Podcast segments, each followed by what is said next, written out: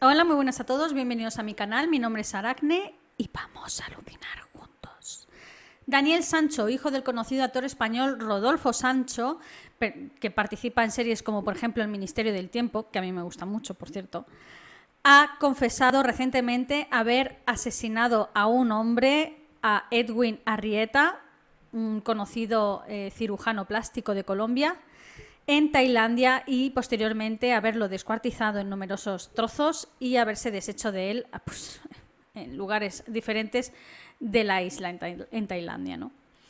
Esta noticia ha dado la vuelta pues, a España. Aquí, se ha revolucionado la prensa, todos estos días llevan machacándonos con la misma noticia día tras día tras día, todos los días saca nueva información y vosotros a mí también me habéis dicho, Lucía, habla de esto, bueno, Aracne, habla de esto, tal, haz un hilo, haz un vídeo, lo que sea, pero estos días he querido ser más prudente y esperar a que vaya, fuera viniendo la información porque al tratarse de Tailandia, es un idioma desconocido y además un idioma que no es como el inglés, que es muy fácil traducirlo porque prácticamente casi todo el mundo lo habla y tal. Eh, tailandés no, está, es más difícil traducirlo y demás, entonces puede ser que la información viniera también sesgada, la policía también de allí es bastante más corrupta, también es posible que todos los informes que dieran fueran más sesgados y he preferido esperar un par de días, unos días así, para, para, poder masticar bien toda la información y reunir bien todos los datos. De ahí el retraso en cuanto a sacar el vídeo y, en fin, y dar la noticia sobre, sobre este suceso que supongo que muchos de vosotros ya estaréis más que al tanto de ello, ¿no? En fin, Vamos a ir con el, con el vídeo, no sin antes recordaros que si os gusta este tipo de contenido le deis a me gusta, lo compartáis, eh, os suscribáis por supuesto que activéis la campanita ya que os avisa cada vez que subo nuevo vídeo y tenéis un nuevo vídeo todos los miércoles y los domingos. Dos vídeos por semana. Y ya sin más, vamos con el vídeo.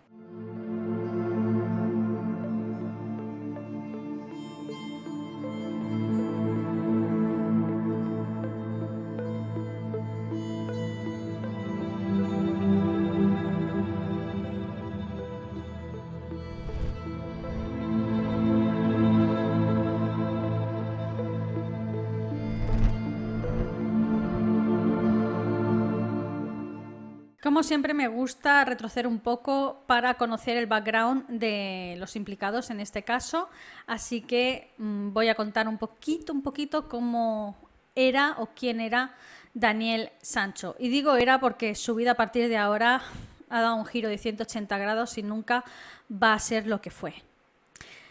Daniel Sancho nació el 11 de junio de 1994. Tiene tan solo 29 años, en este momento. Es, como he dicho anteriormente, hijo del famoso actor Rodolfo Sancho, que lo, que lo hemos visto en numerosas series, como por ejemplo El Ministerio del Tiempo, La Señora, y la actriz Silvia Bronchalo. A su vez también es nieto por parte de Rodolfo Sancho de Sancho Gracia, quien fuera Curro Jiménez aquí en España.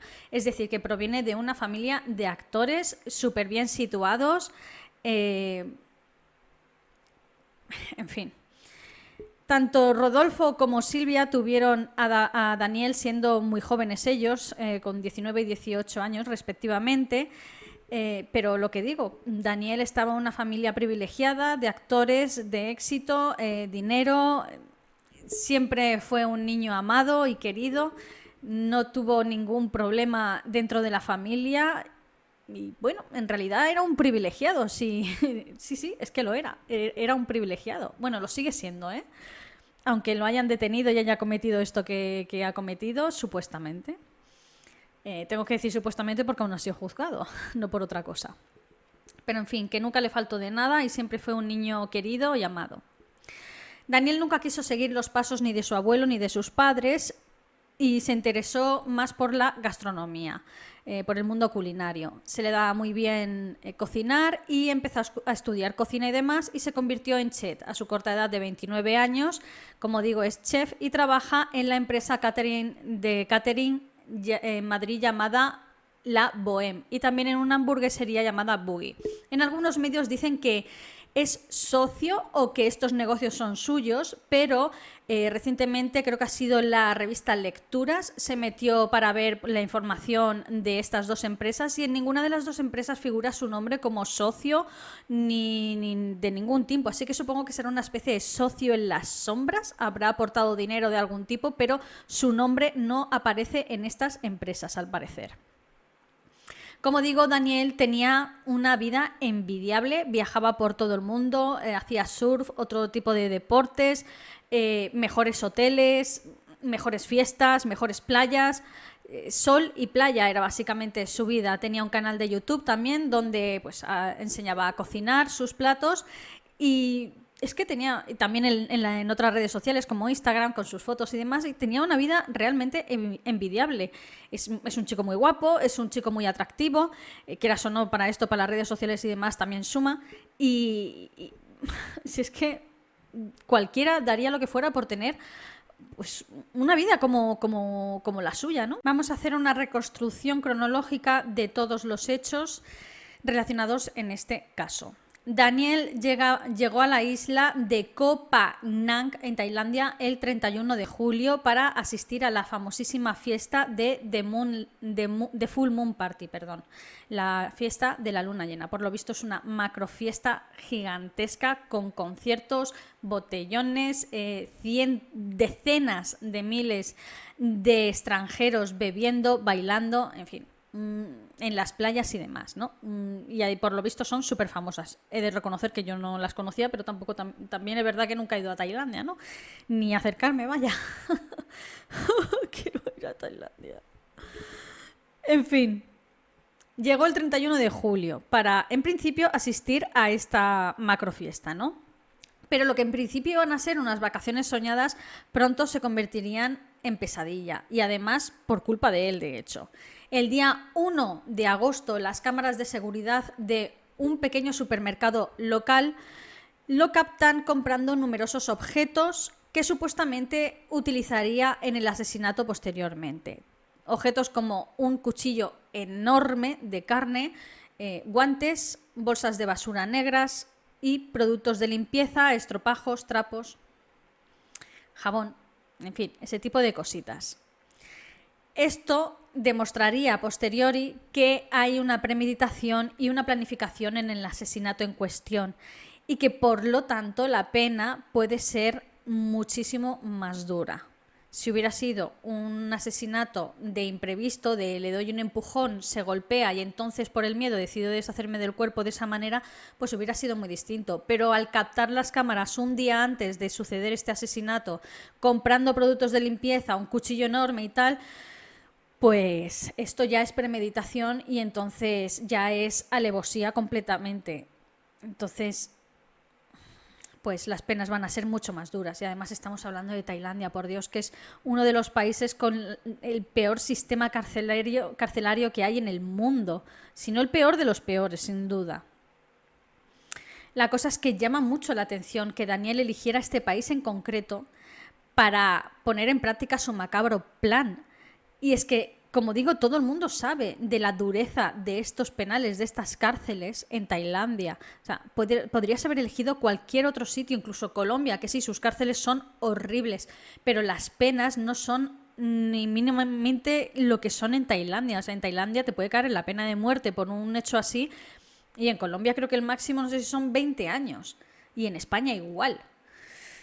Entonces es que no, no lo entiendo muy bien, pero bueno, mm, tampoco voy a buscarle sentido a una persona que mata a un hombre y luego lo deshace en trocitos, ¿verdad? Bueno, el día 2 de agosto llega a la isla por ferry desde Samui, desde la isla de Samui, Edwin Arrieta, de 44 años. Como he dicho anteriormente, Edwin es un reconocido cirujano colombiano y supuesto amigo y socio del mismo Daniel. Daniel le recogería en una moto que eh, anteriormente, el día anterior, había alquilado y las cámaras de seguridad los captan a los dos pues yendo por, por la calle. Eh, Edwin llevaba una mochila enorme en, la moto y él iba de conductor y Edwin pues de, de paquete, ¿no? Se supone que comen juntos y dan una pequeña vuelta por la isla, todo parecía ir bien entre los dos, en fin, llegan así nuevos a la isla, pues vamos a divertirnos, ¿no? Hasta que llegan al Hotel Bugain.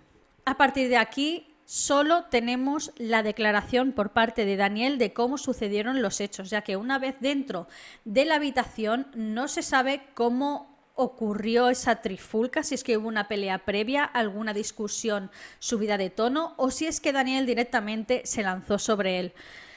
Entonces, solo tenemos lo que es la palabra de Daniel. Según Daniel, una vez en la habitación, el mismo Arrieta le sugirió mantener relaciones sexuales, a lo que Daniel se negó. Le pegó un par de puñetazos, hubo una especie de trifulca entre los dos y demás, se enfrascaron en la pelea y terminó con la muerte de Arrieta, del cirujano.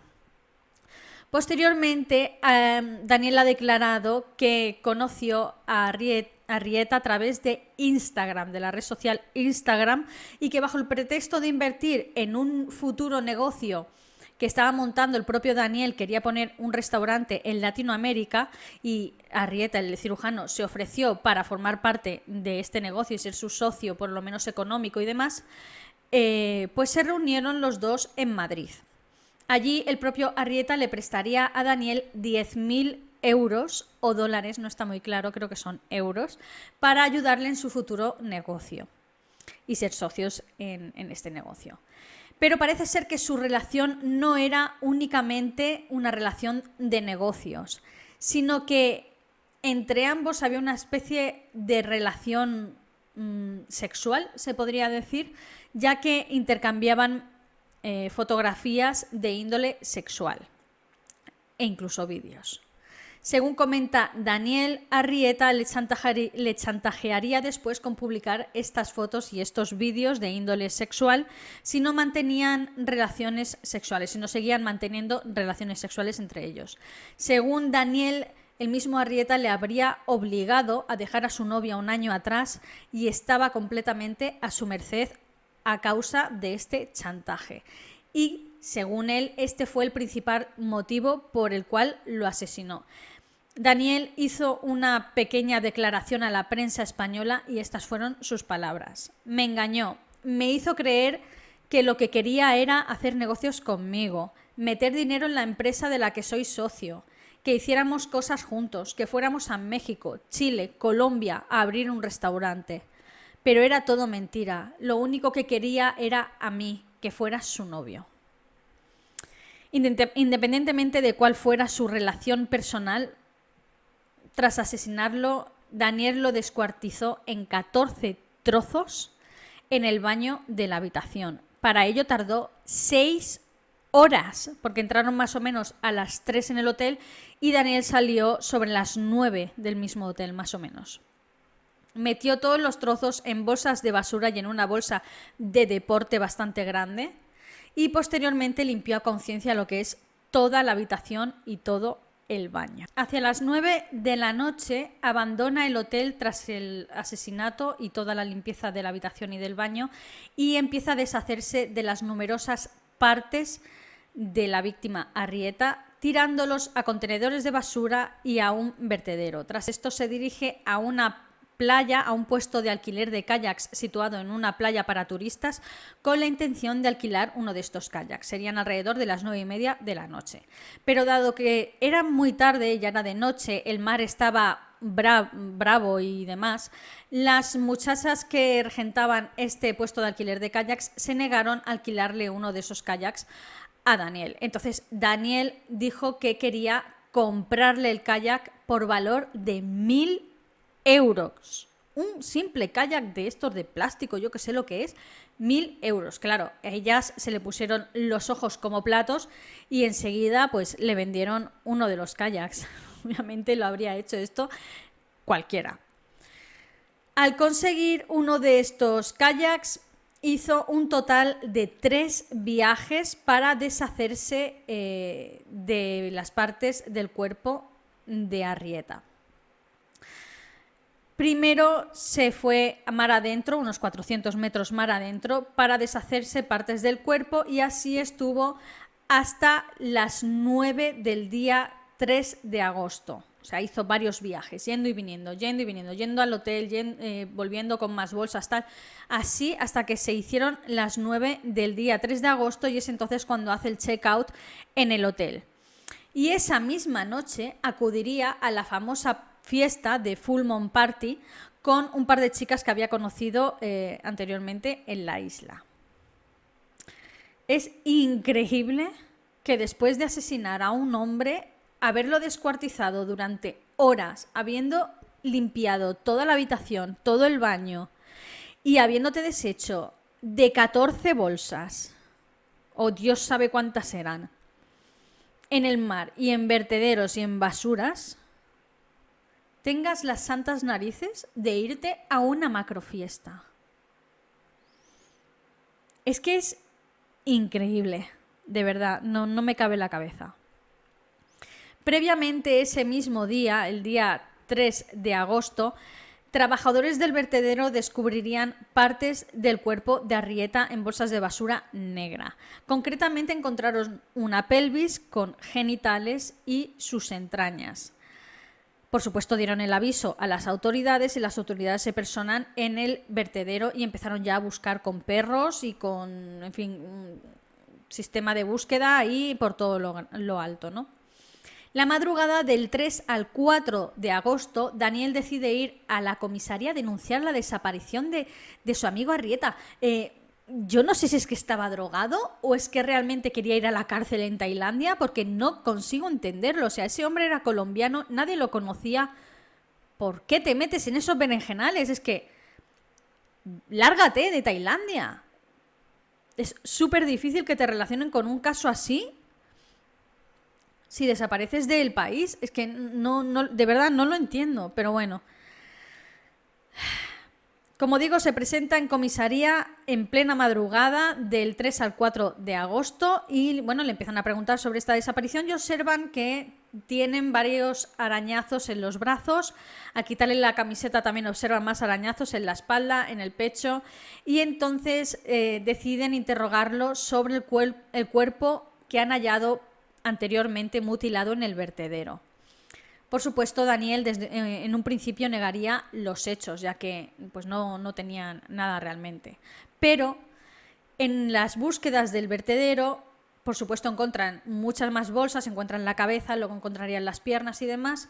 Y en una de estas bolsas de basura, con más partes de cuerpo mutiladas, encontrarían un recibo de ticket de la compra del 1 de agosto con la hora y los objetos que había comprado Daniel y además el, negocio y todo. Entonces lo que hizo la policía obviamente fue ir a, esta, este supermercado local y preguntar por las cámaras de vigilancia. Entonces les dieron las cámaras de, de, vigilancia, se pusieron a mirar la hora exacta de la compra de todos esos objetos y bingo, dieron con Daniel, que fue el que había ido a denunciar la desaparición de su amigo. Entonces, obviamente, ya le comentan esto a Daniel, dice, mira, te hemos pillado con el ticket que compraste, que si cuchillos, que si productos de limpieza, eh, déjate de leches y confiesa.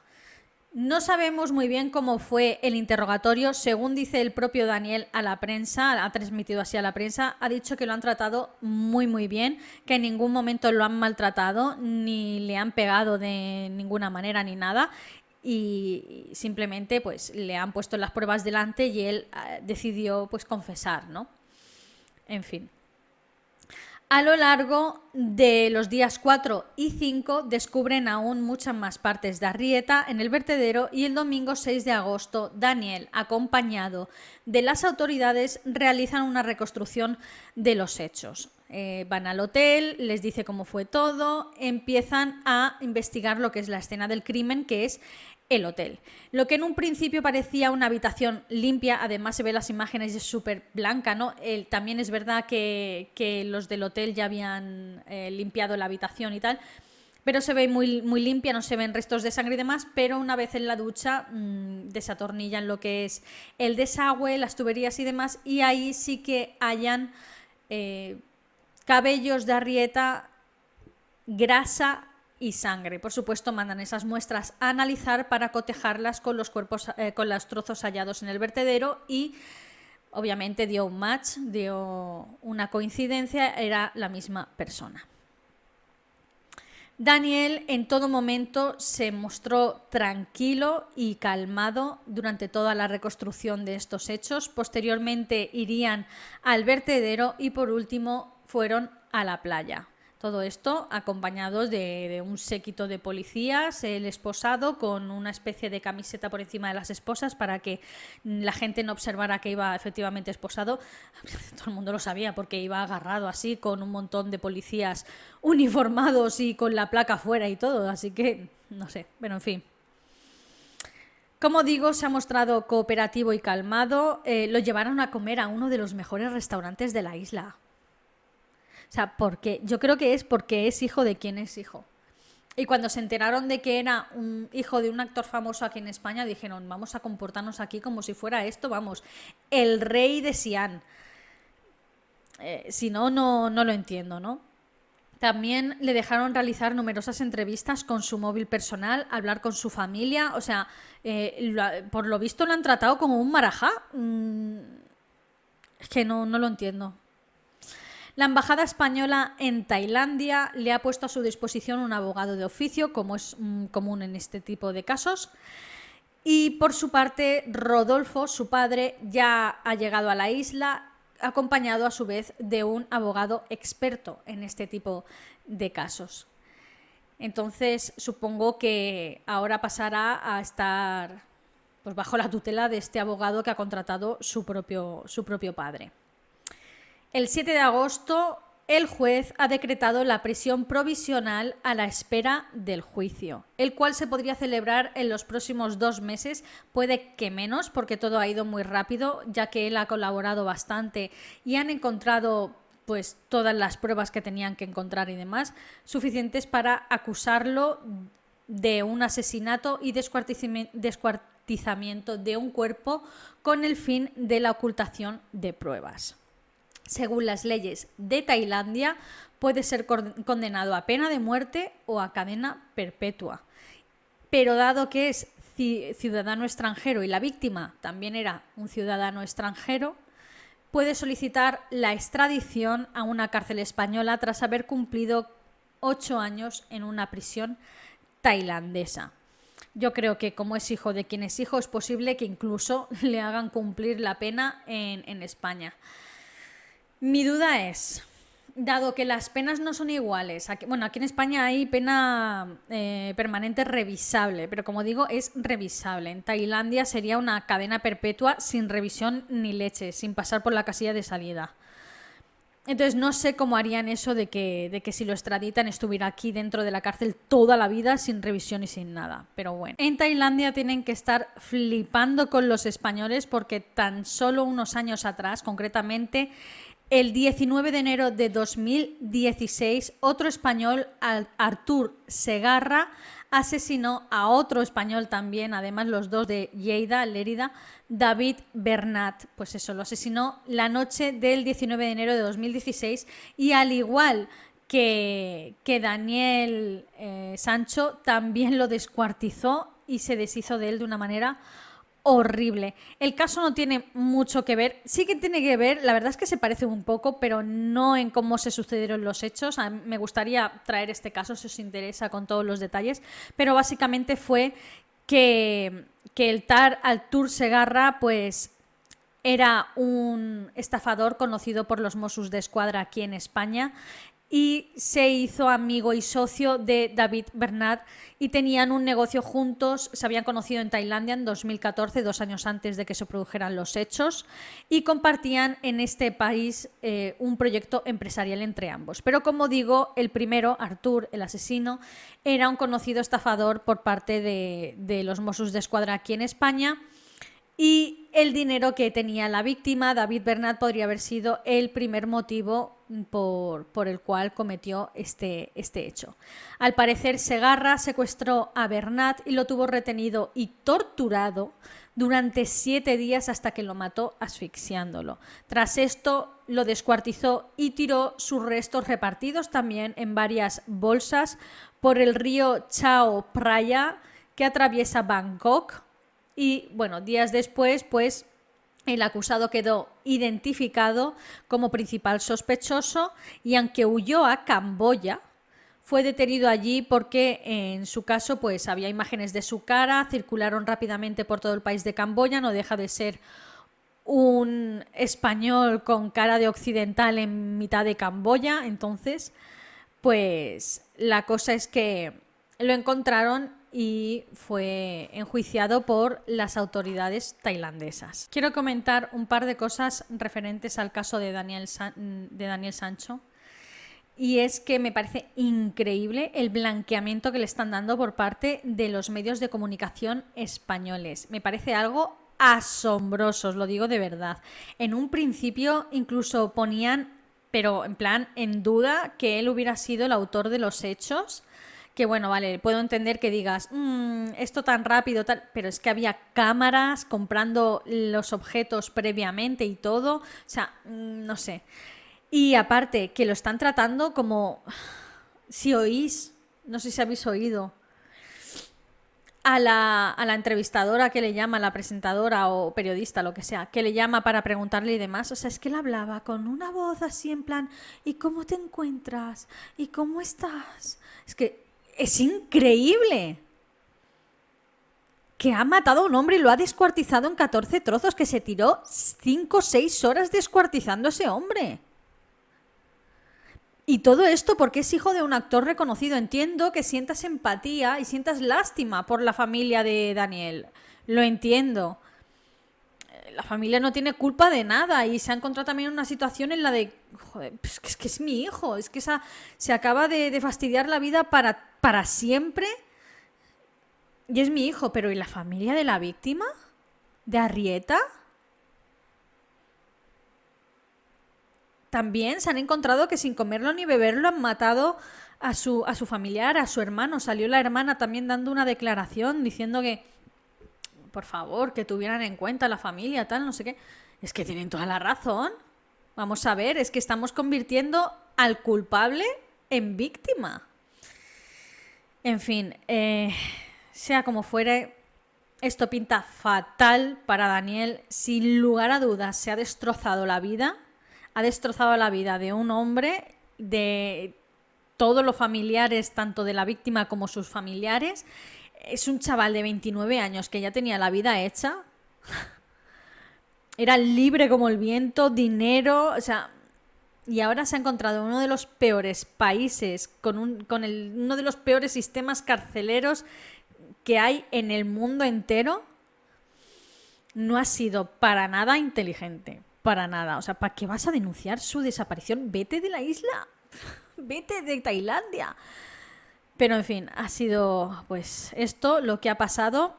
Supongo que muchos de vosotros ya conoceríais los hechos porque es que están todos estos días bombardeándonos con esta noticia pero me la habéis pedido mucho y yo he preferido esperar unos días para ver cómo evolucionaban pues el tema esto de, tráfico de información y demás, porque no quería cagarla tampoco. Y bueno, hasta aquí el vídeo de hoy. Si os interesa el otro caso de 2016 de los dos españoles que también pues pasó esto en Tailandia, prácticamente lo mismo. Si queréis que lo traiga, pues me lo decís aquí en comentarios, me lo hacéis ver y si veo que os interesa mucho, pues mm, lo podría traer al canal, claro que sí. Y así en esto me despido. Si os ha gustado el vídeo, dale a me gusta, compartidlo, eh, activad la campanita ya que os avisa cada vez que subo nuevo vídeo. Tenéis un vídeo nuevo todos los miércoles y otro vídeo todos los domingos. Sus domingos.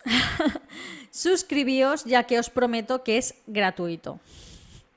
Y ya sin más yo me despido hasta el próximo vídeo. Adiós.